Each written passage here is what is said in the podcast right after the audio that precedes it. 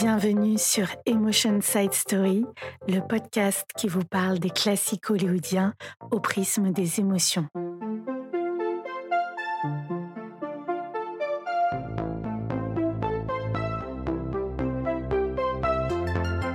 Le film dont nous allons parler cette semaine est Notorious, un film d'espionnage de 1946 réalisé par Alfred Hitchcock avec Ingrid Bergman, Cary Grant et Claude Reims. Notorious, dont le beau titre français est Les Enchaînés, raconte l'histoire d'Alicia Huberman, fille d'un dignitaire allemand, interprété par Ingrid Bergman, qui va rejoindre les services d'espionnage américains pour déjouer un complot nazi au Brésil. Pour cela, elle travaille avec l'espion qui l'a recruté, T.R. Devlin, interprété par Cary Grant. Ces deux-là ne vont pas tarder à tomber amoureux l'un de l'autre. Sous couvert de thrillers et de films d'espionnage, Notorious c'est avant tout une histoire d'amour, mais une histoire d'amour tordue, malade, pour ne pas dire malsaine, comme les aime Alfred Hitchcock. C'est un film où il est question de clés, de bouteilles de vin et de très très longs baisers.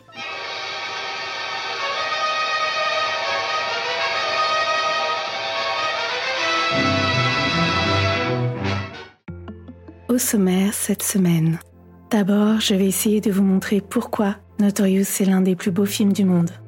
Notorious est un miracle cinématographique dont les architectes sont des virtuoses, chacun dans leur art. Et bien sûr, je vais partager avec vous l'émotion que m'inspire ce film. Je vais aussi vous montrer pourquoi le triangle amoureux de Notorious met en scène une mécanique où la femme prétendument aimée devient une martyre. Et enfin, nous allons tenter d'expliquer en quoi Notorious est une formule coquine chimiquement pure. Alors, prêt pour de l'émotion et du cinéma? C'est parti. How about you, handsome? Haven't I seen you somewhere before? Well, it doesn't matter. I like party crashers. Pourquoi j'ai choisi ce film? Je vous l'ai déjà dit. Pour moi, Notorious est l'un des plus beaux films du monde. C'est aussi l'un des meilleurs Alfred Hitchcock. Et enfin, c'est l'un des films d'Hitchcock les plus Hitchcockiens qui soient. On retrouve dans Notorious beaucoup de ses thématiques et obsessions. D'abord, le caractère tourmenté du sentiment amoureux, avec un triangle amoureux qui va se révéler toxique au sens premier du terme. This is a very strange love affair. Maybe the fact that you don't love me. Ensuite, il y a ce jeu avec le spectateur, fondé sur le suspense. Un suspense qui atteint la perfection dans ce film, avec l'utilisation d'objets magiques ou ce qu'Hitchcock nomme les MacGuffins. Ces objets vont jouer avec nos nerfs, faire avancer la narration et monter graduellement la tension.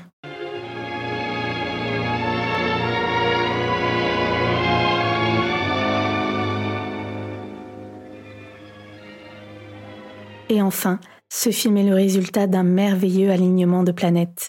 Nous avons ici des champions de leur catégorie qui vont travailler ensemble un génie de la réalisation, Hitchcock, un génie du scénario, Ben Hecht, qui a écrit les plus grands scénarios du cinéma américain. Je citerai entre autres Scarface de Ward Hawks, Gone with the Wind de Victor Fleming, The Shop Around the Corner d'Ernst Lubitsch. Et il y en a tellement d'autres. Et enfin, des génies de l'interprétation. Rien de moins qu'Ingrid Bergman, Cary Grant, mais aussi Claude Reims. Quand il y a un tel niveau, le résultat ne peut être que prodigieux. Et il l'est. Notorious est un film au croisement des genres. Espionnage, thriller et histoire d'amour. Mais un amour malade et dysfonctionnel. Something happened? Yes, something rather confusing. Mr. Sebastian has asked me to marry him. What? Well, well. Quelle émotion m'inspire ce film pour moi, ce film évoque la suspicion. Le Larousse nous dit que la suspicion est une opinion défavorable sur la conduite ou les intentions de quelqu'un. Fin de citation. La suspicion est un terme cher à Hitchcock, puisque c'est le nom de l'un de ses films, Soupçon en français, réalisé cinq ans plus tôt avec le même Cary Grant et qui raconte aussi l'histoire d'un amour qui pourrait mal tourner. Dans le film Notorious, c'est Alicia Huberman, jouée par Ingrid Bergman, qui est la cible de toutes les suspicions. En effet, elle est la suspecte idéale. D'abord en tant que fille de l'ennemi, comment lui faire totalement confiance? Il ne faut pas oublier que nous sommes dans l'immédiate après-guerre. Ensuite, en tant que femme, on la soupçonne d'avoir de multiples liaisons, d'être une traînée en somme. Ce mot est évidemment mis entre guillemets. Le on, ce sont les hommes qui gravitent autour d'elle. Devlin d'abord, son recruteur, interprété par Cary Grant, l'homme qu'elle aime et qui n'hésite pas à l'accuser d'être une femme de mauvaise vie. Ici aussi, les guillemets sont de rigueur. Every time you look at me, I can see it running over its slogans. Once a crook, always a crook. Once a tramp, always a tramp. De plus, elle boit et fait la fête, ce qui alimente davantage ce soupçon. Et en tant qu'épouse, elle est suspectée d'être infidèle par son mari, Alexander Sebastian, un jaloux chronique. C'est le méchant du film, mais Hitchcock, qui connaît l'importance des méchants dans la réussite d'un film, arrive à le rendre presque sympathique. Le démon de la suspicion. La suspicion est étroitement liée à l'idée de conspiration, un phénomène qui connaît de nos jours un essor sans précédent. Cette idée que tout est sujet à la défiance. Dans son livre Les Essais, le philosophe anglais Francis Bacon, 1561-1626, a écrit un chapitre intitulé Of Suspicion, et dans lequel il nous dit que la suspicion est une émotion qui doit être réprimée, ou du moins bien contrôlée, car, je cite, La suspicion obscurcit l'esprit et dispose les rois à la tyrannie, les maris à la jalousie, les sages à la mélancolie. Fin de citation.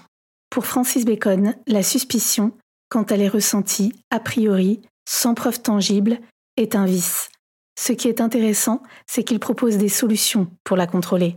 D'abord, il faut essayer de confronter cette émotion à l'épreuve de la réalité des faits, de la pertinence des sources et qu'il faut la soumettre au regard critique des autres. Un autre conseil est de distinguer les sources et les types de soupçons. Je cite Les soupçons que l'esprit recueille de lui-même ne sont que des bourdonnements. Fin de citation. Il fait référence aux soupçons que l'on se fabrique soi-même à partir de notre imagination ou de nos peurs. Comme le bourdonnement d'un insecte, Bacon suggère que de tels soupçons doivent être repoussés.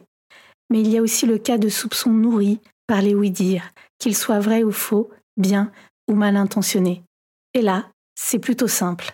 Pour dissiper les soupçons, allez voir directement la personne incriminée et demandez-lui sa version des faits. Il recommande de ne pas se laisser entraîner dans des spéculations qui peuvent être alimentées par de fausses rumeurs. Le soupçon se distingue du doute qui, lui, procède d'une démarche rationnelle et critique pour rechercher la vérité, alors que le soupçon est, selon la définition du dictionnaire d'Alain je cite, une conjecture par laquelle on attribue à quelqu'un des actes blâmables, des intentions mauvaises, plus ou moins fondées. Fin de citation. Tout est dans le plus ou moins fondé. La suspicion renvoie à un a priori, un savoir invérifiable, et donc imparable, comme un ogre.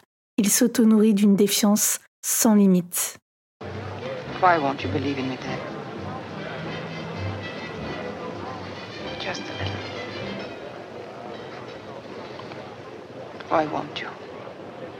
Alicia le dit très bien. Quoi qu'elle fasse, elle sera toujours suspecte. Malgré tout son courage, toutes ses preuves d'amour, Devlin se méfiera toujours. Et il faudra que la mort la frôle littéralement pour qu'enfin il reconnaisse la sincérité d'Alicia. Un amour sadique. Le film Notorious est aussi un grand film pour son souffle romanesque, mais un romanesque pervers, pour ne pas dire gothique, avec une imposante demeure qui ressemble presque à un château, et surtout avec des figures masculines inquiétantes, cruelles, avec l'objet de leur amour. Pour moi, le film est à la frontière du conte de fées, notamment dans sa dernière partie, mais nous y reviendrons. Ainsi, en plus d'être un objet de suspicion, Alicia Huberman est un objet de désir.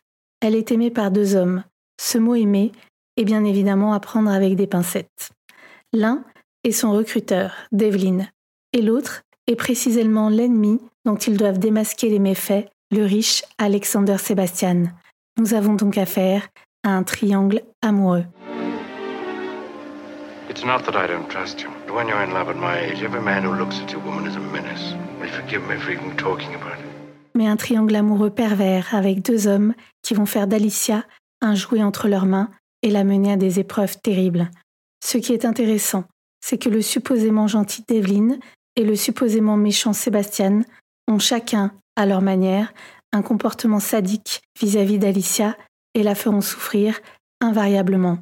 Ils sont en quelque sorte les deux faces d'une même pièce, et c'est pourquoi Alicia devient presque une martyre.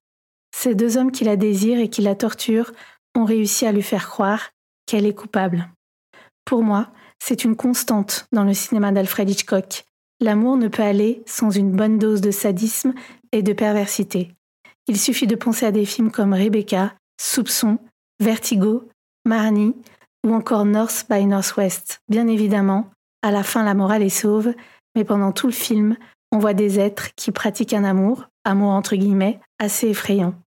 Mais c'est aussi ce qui joue dans la fascination que nous avons pour ces films. Le mythe de Barbe Bleue. Pour moi, Notorious convoque le mythe de Barbe Bleue. D'abord par la symbolique de la clé. En effet, la jeune épousée Alicia, surprise de ne pas avoir toutes les clés de la maison, va s'adresser à son époux pour les obtenir. Cette même clé, qui mène au cellier, va entrer en scène au moment du bal et jouer un rôle déterminant dans la progression de l'intrigue. Comme dans Barbe Bleue, la clé est un objet magique et un catalyseur de suspense, car elle va révéler à l'époux meurtrier que sa femme a enfreint les règles. Rappelez-vous, dans le conte de fées, l'épouse ne peut résister à la curiosité et va entrer dans la pièce interdite et découvrir les corps sans vie des précédentes épouses. Terrifiée, elle laisse tomber la clé qui se tache de sang. Elle essaie d'effacer la tache, mais le sang ne disparaît pas, car la clé est magique. Et comme dans le conte de fées, la clé doit signer l'arrêt de mort de l'héroïne. Chacun à leur manière, le conte de fées et le film mettent en scène un époux que l'on présente comme amoureux et qui pourtant n'hésitera pas à tenter d'assassiner sa femme. Ces deux récits font explicitement référence au féminicide, un féminicide qui trouverait son origine dans une soi-disant trahison de la femme. On peut aussi voir dans ces deux histoires une dimension émancipatrice, car on voit des femmes braver l'interdit et se libérer de l'autorité du mari pour emprunter leur propre destin. Une formule chimiquement pure. Notorious est un régal pour tous, mais aussi et surtout pour tous les Hitchcockphiles. Il contient tous les composants de la formule Hitchcockienne idéale. Des MacGuffins, du suspense, un amour tordu, une atmosphère sans pareille et surtout un sens de l'image éblouissant. En termes de trouvailles visuelles, j'aimerais vous parler de la scène où Alicia, couchée avec une gueule de bois, voit Devlin arriver dans la chambre. Il y a là un exemple de caméra subjective très poétique.